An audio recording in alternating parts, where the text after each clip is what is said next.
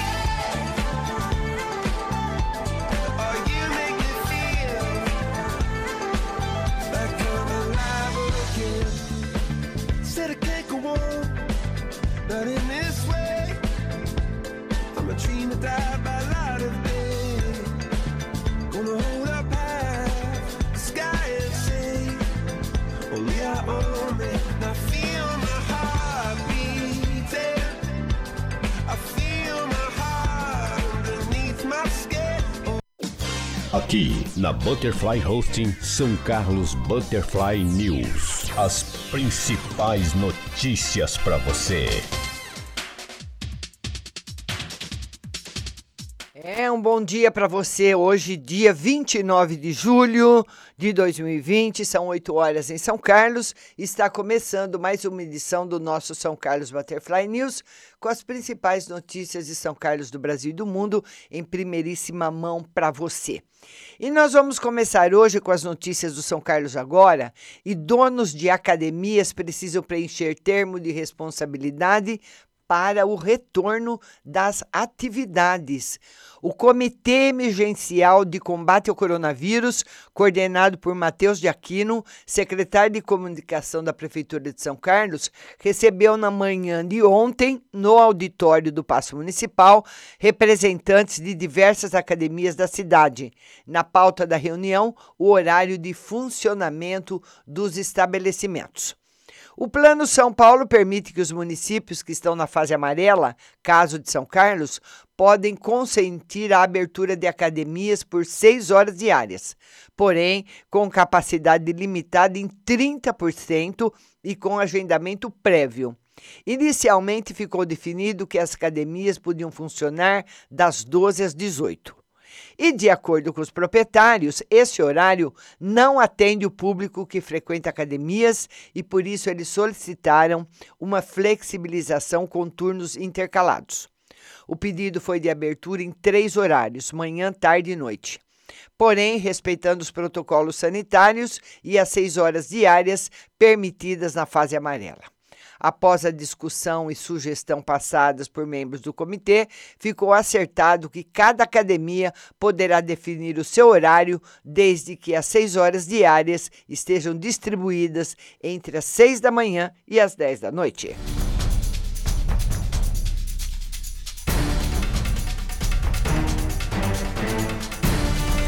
E um incêndio de grandes proporções consome canavial e mata nativa na região da Embrapa.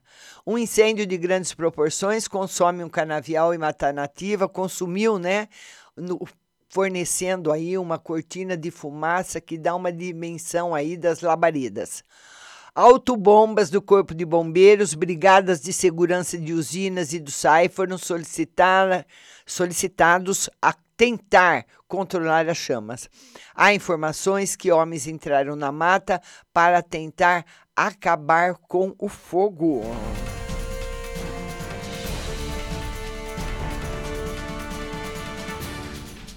Ibaep realiza operação no CDHU.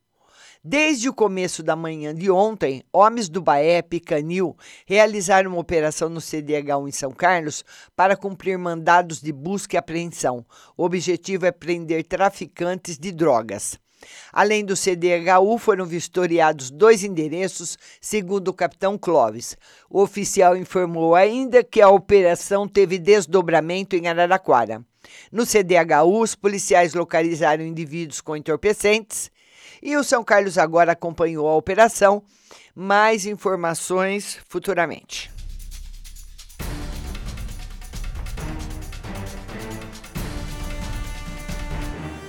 Homônimo São Carlense é confundido com autor de acidente fatal em Franca e é alvo de ameaça nas redes sociais. Desde domingo, dia 26, a vida do publicitário são carlense Bruno Rodrigo Sintra, de 26 anos, mudou literalmente da água para o vinho. Tudo porque ele é homônimo de uma pessoa que está envolvida em um acidente fatal em Franca. Para piorar, seria o responsável pela tragédia, segundo as autoridades policiais e a imprensa daquela cidade. Na tarde dessa terça-feira, dia 28, Bruno entrou em contato com São Carlos agora e buscou esclarecer todos os fatos e pedir a compreensão das pessoas que invadiram sua página no Facebook e digitaram mensagens de ódio e ameaças de morte. Bruno disse que o acidente aconteceu na rodovia Ronan Rocha, em Franca, no sentido aeroporto Unifran, e seu homônimo estaria em uma Hilux e após a violenta colisão, um homem de 28 anos morreu na hora. Eu tinha uma Hilux também, iniciou Bruno, mas no dia e hora do acidente eu estava em casa, em quarentena com a minha família desde o início da pandemia da Covid-19, sem sair de São Carlos. Eu, eu, eu fiz isso, nem saí de São Carlos. Bruno disse que as mensagens de ódio e ameaças de morte nas redes sociais iniciaram na noite de domingo mesmo e desde então sua vida virou de cabeça para baixo. E ele diz: Cheguei a fazer um boletim de ocorrência, tudo isso tem influenciado minha vida, não conseguir nem sair para trabalhar, minha família está tensa, minha avó me liga toda hora, pegaram a foto da minha Hilux, do meu rosto e jogaram em grupos de WhatsApp. Tentei explicar no Facebook que eu não tenho nada a ver com o acidente, mas não adiantou muito. As ameaças diminuíram, mas ainda incomodam. Queria ter apenas paz para seguir minha vida e deixar claro que quem causou o acidente foi um homônimo. Então tá explicado, viu, Bruno? Fica tranquilo, porque afinal de contas, homônimo eu tenho também e aqui em São Carlos.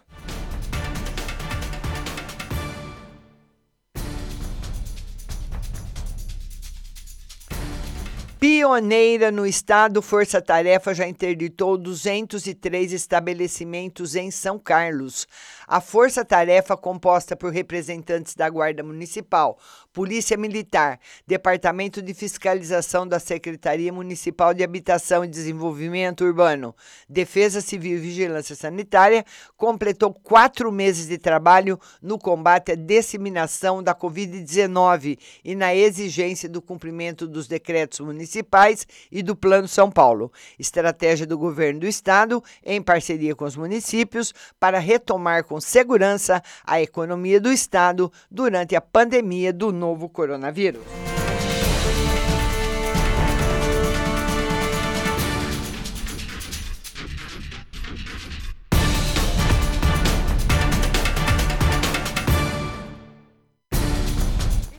bom dia para você, minha querida Valentina. Bom dia. Vamos passar agora as principais notícias do Brasil e do mundo através do portal O Estado de São Paulo. A manchete de São Paulo hoje é de uma estação do metrô superlotada. Confusão no metrô gerou aglomeração. A estação da Barra Funda, 6h50 de ontem, logo após a abertura dos portões.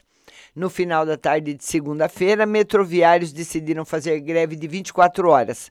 Mas um acordo na madrugada encerrou o movimento.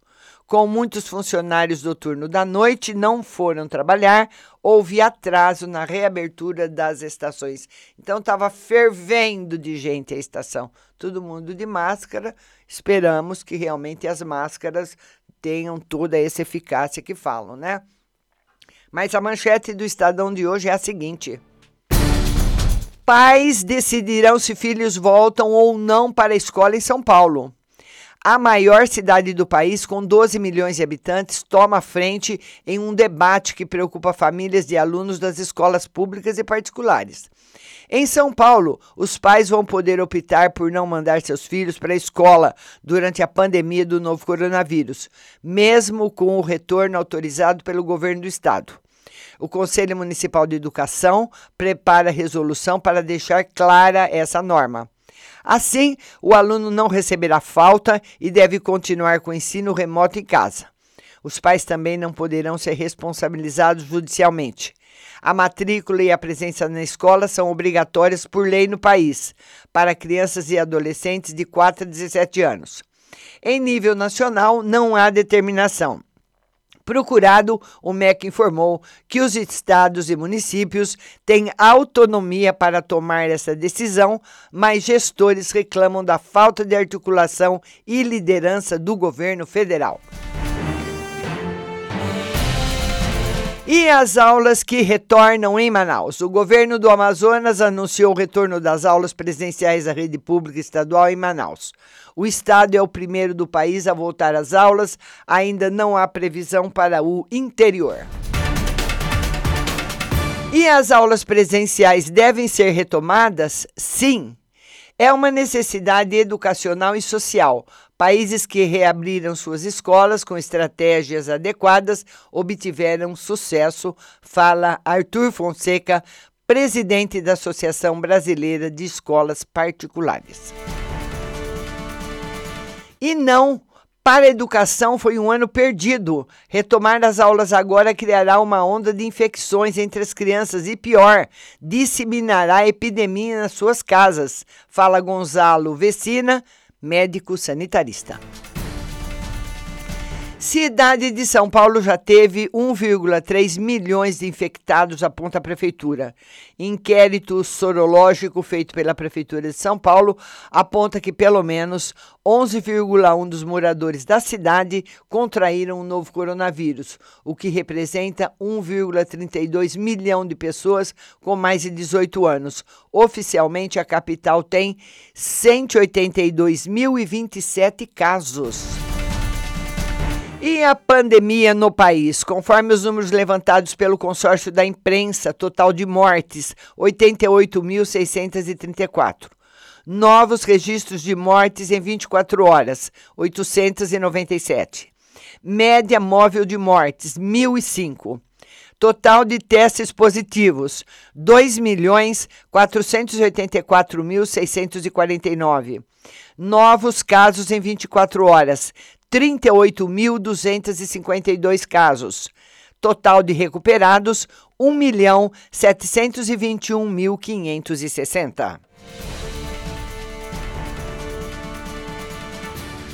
E Fundo Nórdico corta portes na brasileira JBS. O grupo Nordea Asset Management, que gere 220 bilhões de euros, excluiu a JBS dos fundos que administra. Alegou problemas de governança corporativa e risco de desmatamento na cadeia de suprimentos da empresa. Em nota, a JBS afirmou que busca aprimorar seus instrumentos de governança. País perde 1,2 milhões de vagas formais no semestre. Mesmo com a deceleração no fechamento de vagas formais em junho, o mercado de trabalho perdeu no primeiro semestre do ano 1,198 milhão de empregos, pior resultado da série histórica. E Maia veta uso de cota por deputado para lucro na web. Um ato da mesa diretora da Câmara proibiu deputados de usar o dinheiro da cota parlamentar para contratar serviços que geram lucro na internet. A medida foi tomada após o Estadão informar que parlamentares estavam transformando a divulgação de suas atividades no Congresso num negócio privado ao monetizar seus canais no YouTube. Precisam criar a vergonha na cara.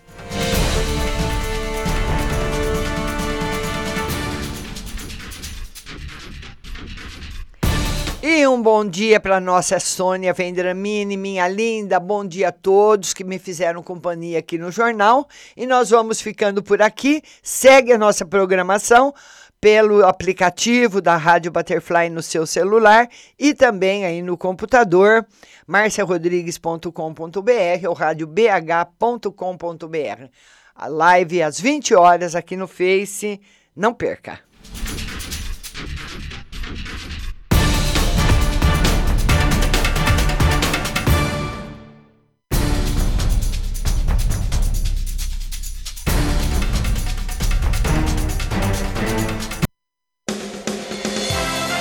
Você acabou de ouvir São Carlos Butterfly News. Tenham todos um bom dia e até amanhã.